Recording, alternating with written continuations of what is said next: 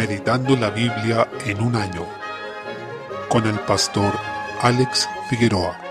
Día 13, mes 6. Primera de Reyes, capítulo 11. Se evidencia la decadencia de Salomón luego de haber visto su esplendor, prosperidad, riqueza y sabiduría, y cómo eso reflejaba pálidamente lo que sería el reinado de Cristo como hijo de David. Ahora quedaba de manifiesto que Salomón efectivamente no era ese hijo de David esperado, que reinaría para siempre. El Señor le había recalcado a Salomón que estaría con él si seguía su mandato, es decir, si era fiel al pacto que Dios había hecho con David, de andar en los caminos de Dios, de obedecer su ley y serle fiel. Pero Salomón finalmente no lo hizo y en consecuencia todo comenzó con una decadencia progresiva, porque él, al inicio de su reinado, hizo una alianza ilegítima con la hija de Faraón, contrajo un matrimonio ilegítimo que el Señor había prohibido en su palabra y no se casó con una hija de Israel, sino con la hija de un egipcio, y con eso demostraba que tenía una confianza necia en el hombre y además un menosprecio de la palabra de Dios, ya que ésta prohibía estas alianzas. Se señala que además de la hija de Faraón, Salomón amó a muchas otras mujeres extranjeras, de Moab, de Amón, de Edom y otros pueblos. Y acá se aclara nuevamente en el versículo 2 que el Señor había dicho que los hijos de Israel no se podían unir a ellas, porque esas mujeres harían que su corazón se desviara hacia la idolatría y efectivamente así ocurrió. El Señor lo anunció, por consiguiente cuando ocurre esto es una consecuencia natural de haberse desviado de la palabra. Desde el versículo 4, cada vez que en la escritura ocurre una situación como esta, resulta en idolatría. Y Salomón, aquel que había visto al Señor dos veces, que había visto la gloria de Dios en su templo, que había elevado su oración para consagrar ese lugar santo, ahora demuestra que su corazón no era perfecto con Jehová, como el de su padre David, y siguió a distintos dioses como Astoret, Milcom, Quemos y Moloch. Algunos de estos dioses incluso eran adorados a través de sacrificios humanos, de los propios hijos ofrecidos ante estos ídolos. Salomón no solo se casó con mujeres paganas, lo que ya es una infracción a la ley, sino que además consintió en que ellas adoraran a sus dioses. Pero además, él mismo les hizo altares para que los adoraran, y yendo más allá, él mismo también ofreció culto a esos ídolos. Por tanto, debido a esto, vino juicio de Dios contra Salomón. El Señor se enojó contra este monarca porque se apartó de él y de su pacto, y la consecuencia de esto, es decir, el juicio de Dios, fue la ruptura del reino para nunca más unirse. Nunca más se unificó el reino de Israel. Ahora, desde este momento, y ya de manera definitiva, siempre iban a estar divididos la tribu de Judá y las otras tribus, así que lo acontecido fue muy trágico. Desde el versículo 12, vemos que el Señor no ejerció este juicio en la vida de Salomón, y esto por amor a David, de modo que lo hizo efectivo contra el hijo de Salomón, es decir, con el nieto de David, y así se manifestaría esa ruptura del reino. Y debido a esta idolatría de Salomón, es que esa paz exterior e interior que él disfrutaba se perdió. Por consiguiente, tuvo enemigos externos como Hadad, Genubat o Rezón, nombrados aquí, pero también tuvo enemigos internos como Jeroboam, quien al final huyó a Egipto. Se relata desde el versículo 29 que surge un profeta llamado Ahías Silonita, quien le dijo a Jeroboam que él iba a recibir el reino del norte.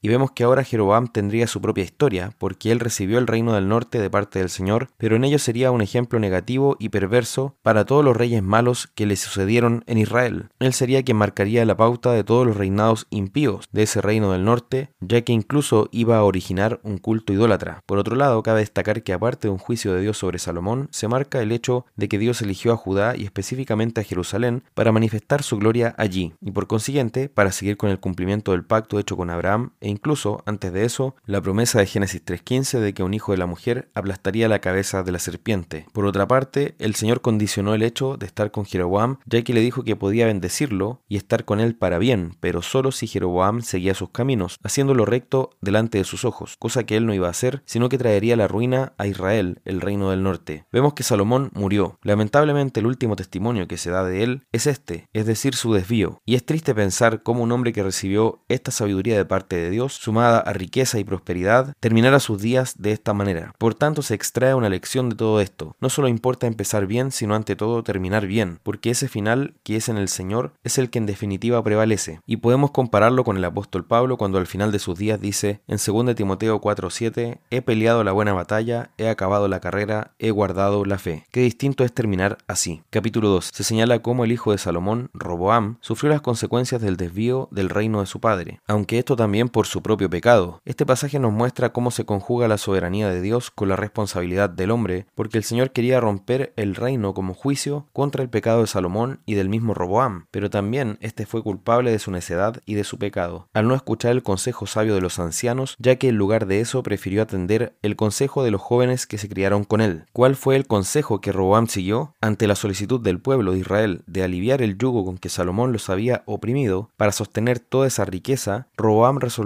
que haría ese yugo mucho más pesado aún, en contra del consejo de los ancianos que le recomendaron presentarse como un siervo de su pueblo. Por esta razón, como alguien dijo, Roboam representa la antítesis del rey siervo, que verdaderamente es Cristo. El Señor fue siervo de su pueblo, nos sirvió hasta la muerte, lo que él reflejó también de manera visible con el lavado de pies a sus discípulos y que manifestó de manera concreta en la cruz. En contraste, Roboam se sirvió del pueblo, no fue un servidor de su pueblo, sino que por el contrario se impuso sobre él y lo oprimió, y en consecuencia terminó de esta manera con el reino roto por su pecado. Es así como el pueblo de Israel se dividió en dos reinos de manera definitiva para nunca más recuperarse. Por último, vemos por tanto cómo Cristo era el hijo de David prometido. Ni Salomón ni Roboam, ninguno de los reyes que vino después, pudieron ser ese rey que cumplió la ley de manera perfecta, pero Cristo, gracias a Dios, fue el enviado para cumplir esa ley y ser ese rey que finalmente nos lleva al Señor. Salmo 131. En este nuevo cántico gradual, el salmista declara que no ha seguido el camino de la vanidad ni el orgullo, no ha puesto su esperanza en frivolidades, sino en el Señor, y describe esa confianza con una hermosa figura. El salmista se presenta como un niño que recién acaba de tomar el pecho de su madre y ha quedado satisfecho, y con esa satisfacción del niño que puede descansar y cerrar los ojos confiado y tranquilo, nosotros también podemos estar en el Señor con esa comunión que Él nos da, estar saciados y en paz, como dice, esperar en Él desde ahora y para siempre. Y el fundamento para esta tranquilidad de espíritu es que tenemos paz con Dios por medio de Cristo. Dice Hebreos 10, 12 al 14, Cristo, habiendo ofrecido una vez para siempre un solo sacrificio por los pecados, se ha sentado a la diestra de Dios, de ahí en adelante esperando hasta que todos sus enemigos sean puestos por estrado de sus pies, porque con una sola ofrenda hizo perfectos para siempre a los santificados. Proverbios capítulo 17, versículo 4. El malo no solo habla palabras perversas, sino que también escucha con atención a los labios inicuos, a la lengua detractora. Es terrible ver cómo muchos se gozan en las palabras necias, en los chistes groseros, en el hablar perversidades, y en eso su corazón encuentra una delicia. Eso demuestra cómo está de desviado su corazón. Por tanto, cuidado no solo con lo que hablamos, sino también con lo que escuchamos. Versículo 5. Quien se burla del pobre y lo oprime, insulta a su creador, porque ante todo no está reconociendo que él también es un pobre, desventurado delante de Dios, y que necesita de su gracia. Por tanto, tengamos cuidado de este tipo de pecados que son un insulto al creador. Por razones similares, quien se alegra de la desgracia ajena no quedará sin castigo, y es porque no está viendo que él mismo tampoco merece el bien sino el mal, y se está poniendo en una posición de superioridad moral sobre su prójimo, que está hecho igualmente imagen de Dios y necesita de la misma salvación. Paralelamente dice también en este libro, en el capítulo 24, versículo 17 al 18, cuando cayere tu enemigo no te regocijes, y cuando tropezare no se alegre tu corazón, no sea que Jehová lo mire y le desagrade y aparte de sobre él su enojo. En el libro de Abdías se ve de una manera muy clara cuando Edom se alegra de la caída de Israel y el Señor lo juzga por eso. En contraste con esto, el Señor Jesús habló a sus discípulos, pero yo os digo, amad a vuestros enemigos, bendecid a los que os maldicen, haced bien a los que os aborrecen, y orad por los que os ultrajan y os persiguen, para que seáis hijos de vuestro Padre que está en los cielos, que hace salir su sol sobre malos y buenos, y que hace llover sobre justos e injustos. En Mateo 5, 44 al 45. Hechos capítulo 9. Tenemos la maravillosa conversión de Saulo, quien era uno de los perseguidores más activos y celosos contra la iglesia del Señor. De hecho, se nos dice que él presidió la lapidación de Esteban, y además era tan celoso que dice en el versículo 1, respirando aún amenazas y muerte contra los discípulos del Señor, quiso seguir persiguiendo. Él asolaba en Jerusalén, asediando a hombres y mujeres, y Saulo ya quería ir a otras ciudades. Estaba llevando la persecución hasta las últimas consecuencias. Sin embargo, el Señor estaba viendo todas esas cosas. Si nosotros hubiéramos visto a Saulo en medio de su persecución, ciertamente habríamos dicho es imposible que este hombre sea salvo. Este es un condenado al que solo le espera el juicio. Pero ahí vemos cómo el Señor respondió incluso la oración de Esteban mientras estaba siendo lapidado, ya que él pidió al Señor misericordia y que no tuviera en cuenta el pecado de este pueblo que lo estaba ejecutando. Y vemos acá cómo el Señor se glorifica la salvación de uno de los más insignes detractores de su causa como era Saulo. Y no es Saulo el que busca al Señor, ni estaba buscando la salvación en Cristo, sino que es Cristo quien va en busca de Saulo y se le aparece mientras estaba casi llegando a Damasco. Al contrario de la creencia popular, acá no se menciona ningún caballo y en ningún relato sobre esto se menciona que él iba cabalgando. Eso es algo que se agregó, pero lo importante es que el Señor se le apareció. Así Jesús le dijo, ¿por qué me persigues? Por otra parte, podemos observar que no hay ningún testimonio de Saulo atentando físicamente contra el Señor Jesús mientras él estuvo en su ministerio terrenal. Entonces, ¿por qué el Señor le dice, me persigues? Es decir, consideró la persecución de Saulo en términos personales. Le dijo, yo soy Jesús a quien tú persigues. Dura cosa te es dar cosas contra el aguijón. Y esto es así porque el Señor se identifica con su iglesia. Quien persigue a su iglesia persigue a Jesús mismo. Y esto es maravilloso porque nos da una confianza y tranquilidad de que realmente la causa de los que rechazan al Señor no es contra nosotros, sino contra Él mismo. Y por tanto,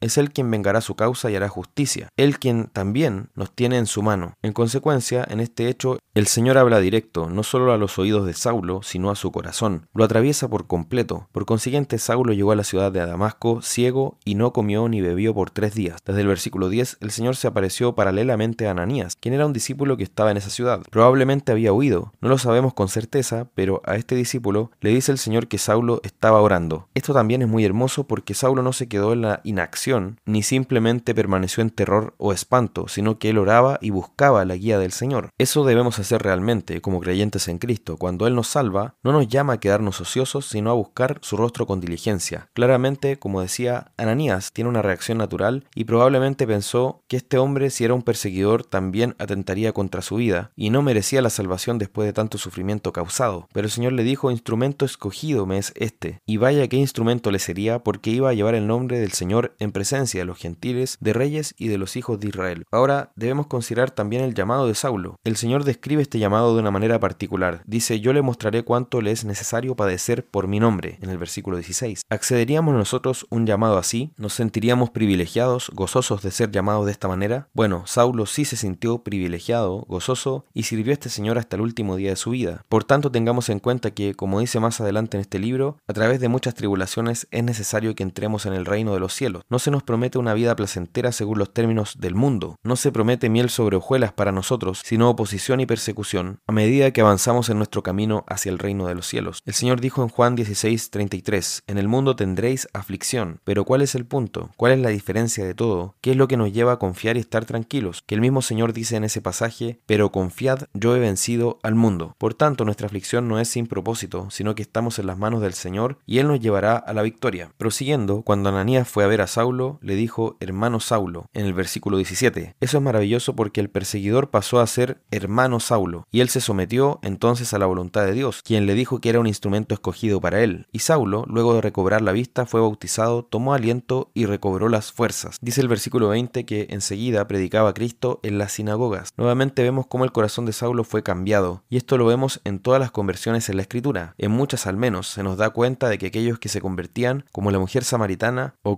el gadareno, empezaban a dar testimonio de Cristo espontáneamente. Y Saulo entonces dice, enseguida predicaba a Cristo. Se esforzaba, dice el versículo 22, demostrando que Jesús era el Cristo. Tanto así que ahora los judíos querían matarlo y tuvieron que sacarlo de la ciudad con una canasta. Tengamos en cuenta estas cosas y honremos al Señor que nos llamó sirviéndole y predicando su nombre, porque esa es la reacción adecuada ante esta gran salvación que hemos recibido de parte del Señor.